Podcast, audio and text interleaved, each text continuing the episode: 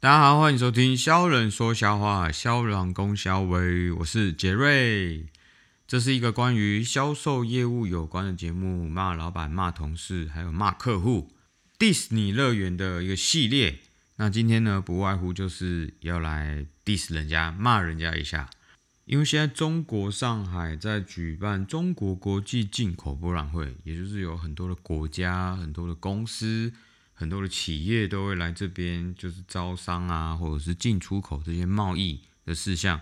那由于我们公司也是属于诶进出口的一个公司，所以呢，我们也特别去参加。然后由于我的客户又是主办方，因为国家会展中心的业主就是中国上海市政府嘛，那这边也是我们的服务的客户，所以呢，上周呢就是一连串的在忙这个事情。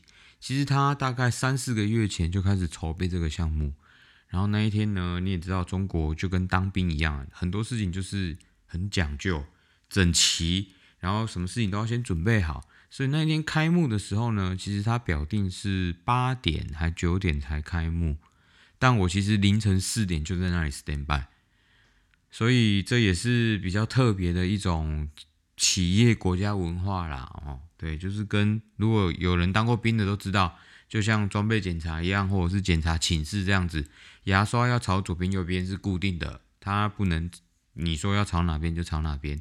面纸也要六条线，棉被也要六条线，哦，然后你的抱枕什么都要平的，什么唧唧歪歪的这种规矩一大堆啦，都有啦，都有啊。所以呢，上周呢也就这样子，因为停更了一周，然后这一周其实我还是很累，因为它其实是。维持了七天的一个会议，为了还是把这个进度赶回来，只能停更一周。今天就赶快来更新一下我们最新的一集迪士尼乐园。其实昨天呢，我花了一个晚上的时间，吃完饭之后呢，就因为开始工作嘛，然后整理一下一些销售的报告，因为年底了也要做一个第四季度的预算，因为第四季度其实改了蛮多预算，需要去 cover 其他部门，那所以就。把大家的预算报告稍微看了一下，结算一下，就会发现，果然老板呢自己会用自己的人。很多时候呢，为什么一个公司的老板走了之后，下面的人也都会陆续的被裁掉？因为没有办法去融入新的老板，或者是新的老板没办法融入这个 team。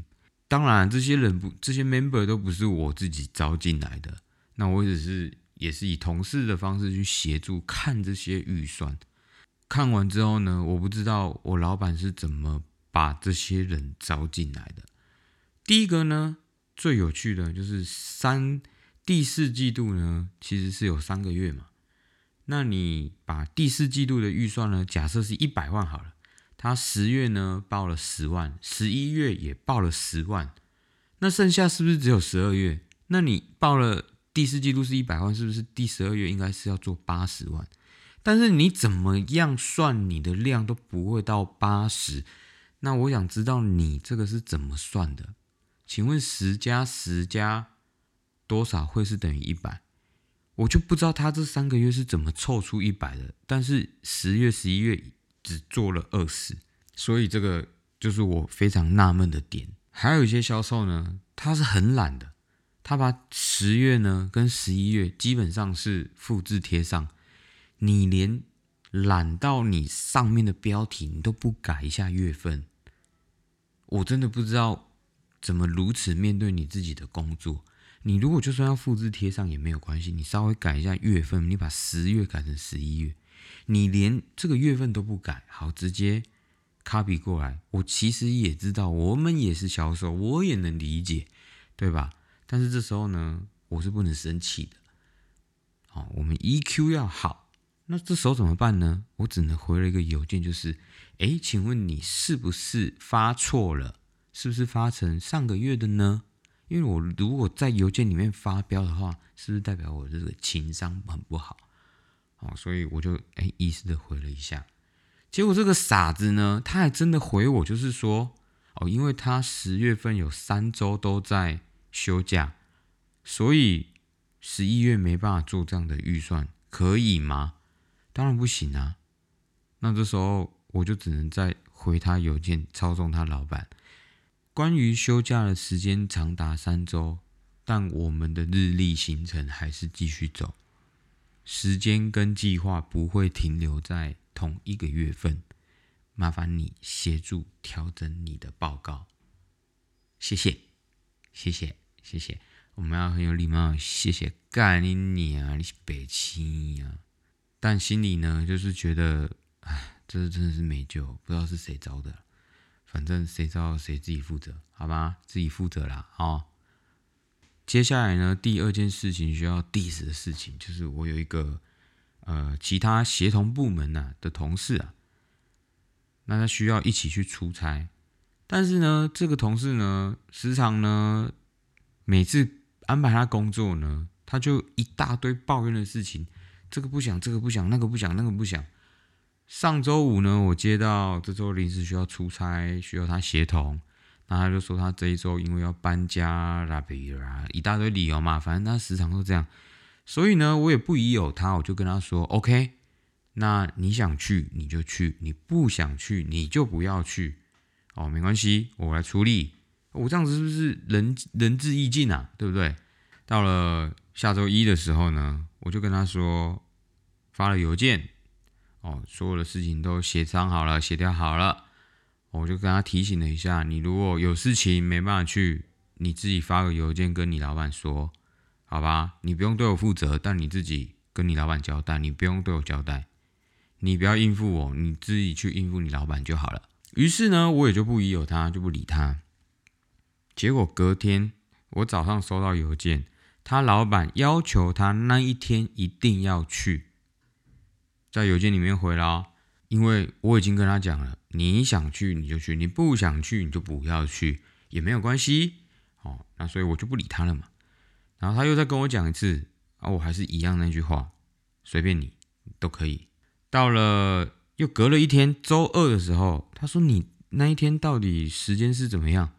我说啊，你不是说你有事情你不要去吗？啊，你想去你就去。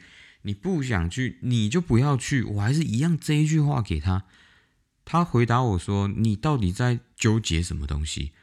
我说：“我没有纠结啊，你想去你就去，你不想去你就不要去，我一点关系都没有。而且在上周的时候我就已经跟你讲过了，重点就是你要应付老板，你就去应付老板，你不需要应付我，我也不需要去拜托你要去做这件事情。”无所谓，我不需要，完全不需要。我也跟他说了，以后我的工作，如果你需要协同，但你不想去，你就直接说你不想去，没关系，一点关系都没有，无所谓。结果呢，就这样子，我把他气到他挂我电话，然后我就在想，我这个，我现在情商真的是。高出我一开始在学生还有刚出社会工作的时候高好多，我居然没有发任何一点脾气，没有用任何一句很严重、很犀利的字眼，就把一个人给气疯了，哇！然后我就他挂完电话的时候，我其实蛮有成就感的，我就自己觉得哇，我又更上一层楼了。我现在呢，完全。不需要跟人家吵架，就能把人家气得要死，好有成就感哦！就跟前面我们的销售 member 一样，就算他我明知道他销了是一样上个月的报告，我也不可以直接跟他说，你为什么把上个月的报告一起就直接 copy paste 到这一个月的邮件来？这样子是不是就感觉你就是被？落入了圈套，对不对？所以这时候就要很有礼貌问说：“哎，你是不是发错了邮件，付错了档案呢？”哎，然后他就自己跳入了这个陷阱。哎，没有啊，因为怎么样？哎，那你不觉得蛮奇怪的吗？你休假的时候就可以都不做其他事情吗？难道公司你家开的吗？如果是以前的我呢，跟我工作的人都知道我可能脾气不是非常的好。因为我是一个很心急的人，又有一点小小的完美主义，所以呢，跟人家一起工作起来呢，通常都会有一些些、一些些摩擦啦，摩擦、摩擦啦，这样子摩擦哦。但是呢，其实我都是对事不对人啊，哦，就是事情吵过之后呢，诶，我们还是 good friend 啦，哈，都还是好同事啦。那如果以前跟我工作过的，让你们觉得我脾气很不好的，我也在这边跟你们道歉啊，好不好？让你们 diss 一下，OK？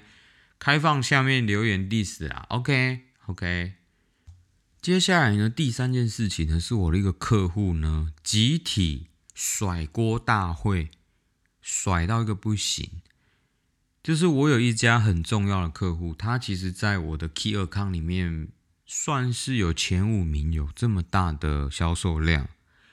他在月初的时候临时跟我说：“哎，我们今年月底到了，就不续约了，哦，就不续了。”那我就很紧张啊，我就想说，为什么？这种东西我在两个月前、三个月前已经先把东西都准备好了，为什么到剩下一个月的时候才跟我说他不要续约了？那我就很急着就是去出差去处理这个事情嘛。结果到了之后呢，就是一连串的甩锅大会。首先是我们的使用部门呢，他先反馈了一下，他就是生意不好，然后可能营业额不是成长的非常高，他可能需要换一个品牌什么之类的。那因为我们的生意其实是涉及到产品跟设备，那他也就是没有明白的说，他就说啊，因为有些设备呢，其实有一些老旧啊，因为有时候看到这些故障的时候呢，都是还蛮频繁的，有时候看到呢两天三天。这段话呢，其实在这一年当中，我听到了两次三次。那我也都安排售后的工程师来做处理了，但是呢，我不懂的就是他为什么当天还要再告诉我一次。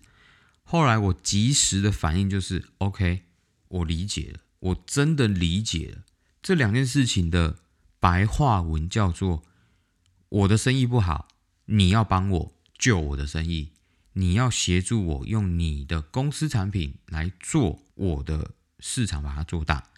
第二个，我看到很多机器有一些问题，而且是连续性的。白话文就是，我希望你把设备更新成最新的，但是他都是不明讲的，他就是跟你说啊，我最近生意不太好啊。OK，这种人呢，就是最讨人厌的，然后又最没有能力的，这种人就是最真的是很想骂脏话。OK。这种人在中国的企业非常的多，就是他做到了高管，可能是因为后面有人拉他一把，或有人推他一把，他上位了，但是他没有能力把这些事情干好。这一个主事的经理人，他没有能力把这家酒店的生意做起来，所以他开始挑毛病。自己没有能力呢，唯一的生存方式就是把别人弄得跟他一样没有能力，所以就是在开始甩锅。接下来呢，他当天他很贱，就是他当天明明我就已经出差到现场了，他不要马上把事情处理完，等我离开之后，他再跟我说啊，我们需要协同。财务部门还有其他部门呢，一起开会这样子，所以我逼不得已必须要在就是那个城市待了一天，哦，隔天再开会。开会的时候呢，采购就来了。采购其实我也很常联系，我们也合作其实蛮多年了。财务部啊这些我们都很熟。一坐下来开会的时候呢，他就说啊，你都很少来拜访我们这里啊，我们这个项目对你们来说。不是特别大啦，我说不是啦，就是我每次都有来，然后我有跟你说，但是你都说不要打电话给你，就是微信电脑联系就好了。他说没有啦，没有这种事。你看这种人贱不贱？我明明每一次来就说我要找你，然后我又打电话跟你说一些事情，或者是要拜年啊，或者是聊一下天或干嘛，打一些关系，他都直接挂我电话。都说啊，不需要，你就直接微信联系就好了。我们不需要来这样拜访，因为下去很麻烦，换证件干嘛？不用这么麻烦，也不用打电话哦，这样比较麻烦，就微信联系。他妈真的遇到事情的时候，全部推到我这里来说，我都不去拜访的，然后说我都不打电话沟通的。哇，我真的是整个就是甩锅甩到一个都全部都都对对都我的错。OK OK OK OK，现在呢，把这些事情呢全部沟通完之后呢，好，都是我错，好，我承担，好，我全部改，我全部改，开始所有的条件大换血，就是你原本是一百的条件的，你现在只剩下可能只有维持六十，就很不公平啊！但你能怎么办？遇到这种一群白痴，一群自己没有能力，唯一的方法就是把所有人弄得跟他们一样，可怜呐，真叫做可怜的啦。唉，所以在中国呢，你说如果遇到能力好的客户，很累，但是会很有成就感。如果你遇到像这种没有能力的，你又没办法推他的。你要推他，他也帮你拨开的，就是像这种，什么时候你要死都不知道，什么时候你被他害死，挖一个洞，你掉下去了都还不知道是他挖的，就是这种把他塞的人，真的是把他塞。然后第四个呢，是我最近在健身房，我的健身房呢里面其实呢都是一些阿里不达的那种健身教练，应该说整个中国很多应该有百分之八十以上的健身教练。都非常不合格。我看到的就是，可能大家看过我的 IG 都有发现，很多时候在哑铃区，从两公斤到四十公斤，我跟你讲，我真的有看过所有的哑铃都不在架子上面的，全部都是撒在地上的。你说扯不扯？关键是这一些在旁边训练锻炼的人。还有些人是私人教练，他们就放纵他的会员，甚至他们自己都是这样子做的，所以这个就是很糟糕啊，你知道吗？然后这些教练为什么很不专业呢？你有一些女会员，哪怕是男的还是女的，不管是男女，你只要需要动到你的手去辅助任何会员或者你的学生的时候，两个。必要的条件就是：第一个，你要先告知你的会员，你会哪一些肌群会稍微的去协助他，这是第一个。你先告知他，你会有可能会碰到他。第二个，不要用双手直接碰触你的学生，哪怕你需要一支笔，或者是你需要一个毛巾，你要用手指去点它，你都需要隔着一个毛巾去点它。这个才能造成不必要的误会及联想，不是说你的手多脏或者是多干净或干嘛，而是这个是一个很简单的尊重。当你在不知情的情况下被别人触碰的时候，这是一个很不礼貌的事情。如果他都不知道，很多学生是我我都不知道是要怎么发力，我怎么知道你会碰触到我哪里？结果我今天。看到了一个学生，一个女学生，她除了胸部没有被那个教练摸过之外，她基本上全部都被摸过了。手指要怎么握哑铃，手腕怎么用力，手肘、手腕、肩膀、背，然后臀肌、股四头，基本上还有腹腹肌、腹外斜肌，除了胸部没有被摸到之外，它全部都已经被摸完了。所以这才会有那么多学生不敢去上这种私人教练课，都觉得这些教练都有问题，就是这种环境、这种不专业的人带出来的，乱七八糟，真的很不专业，真的很不专。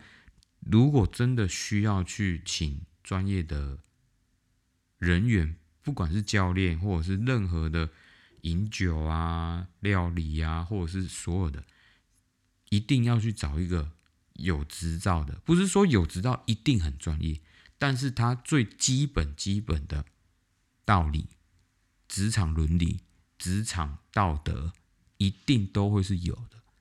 他可能在健身房从业十年，但是他的坏习惯可能就是非常的多。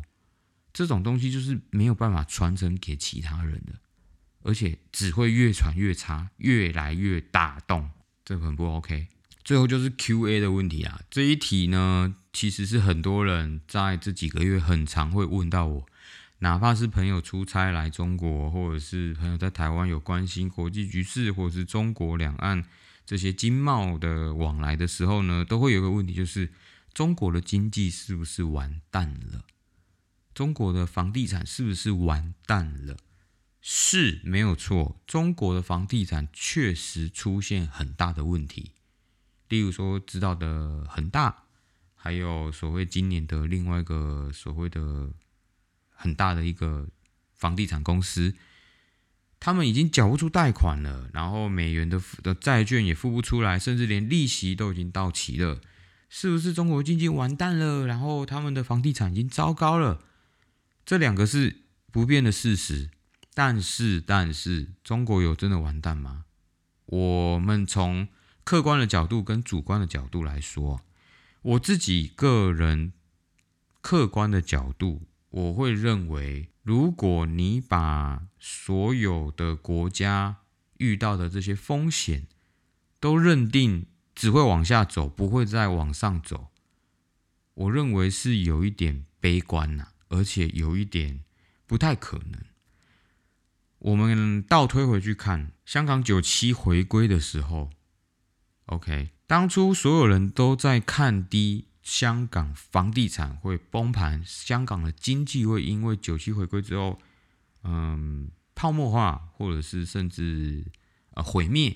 OK。到现在二零二三年，我们回头看九七年的香港，它的经济有没有像当年这么好？Maybe 没有，要看产业，金融产业有吗？没有，它也是顺势往上走。香港的房地产有因为这样子而跌到一个不行，所有的人都买得起房子吗？没有，反而往上走，而且走得更高。